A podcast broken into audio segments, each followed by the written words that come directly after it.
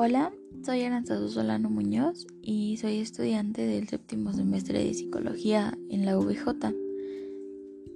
Eh, para este trabajo voy a hablar sobre dos trastornos que me impactaron más a lo largo del curso. El primero es el trastorno de relación social desinhibida. Eh, se manifiesta por lo general en la niñez y puede presentar varios síntomas que es la ausencia del miedo a extraños, interacción desinhibida con cualquier adulto, eh, mucho, mucho afecto físico, mm, no necesidad a sus papás o así en lugares extraños como en la escuela o en los parques y sobre todo porque podrían irse con un adulto, con alguien mayor.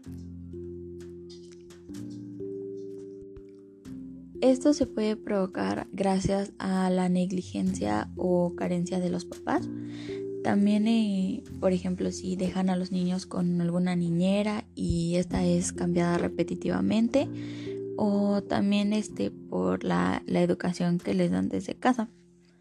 Eh, me impactó porque, como se mencionó, es en niños y la mayoría de las veces los niños pues no saben qué es lo que, lo que está pasando y los adultos pueden aprovecharse de esas situaciones y pues obviamente nos enseña a que hay que poner mayor atención en los niños y sobre todo en su crianza.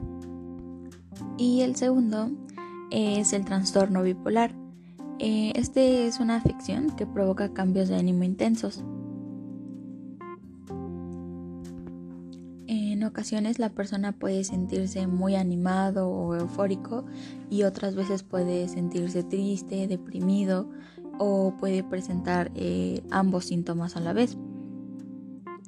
Eh, para que se pueda diagnosticar, primero tiene que tener o tiene que haber un episodio maníaco o puede haber, y antes de eso pudieron haber episodios hipomaníacos o episodios de depresión mayor que son, eh, digamos que lo que lo caracteriza al trastorno. Los episodios maníacos, los hipomaníacos y los de depresión mayor. Eh, este trastorno nos enseña que puede haber más de un tipo o más de una causa y que no es solamente que las personas sean cambiantes o que estén locas como muchos dicen, sino que pueden estar padeciendo alguna de estas enfermedades y que necesiten ayuda eh, psicológica y que mucha gente pues a veces no lo entiende y no se las brinda.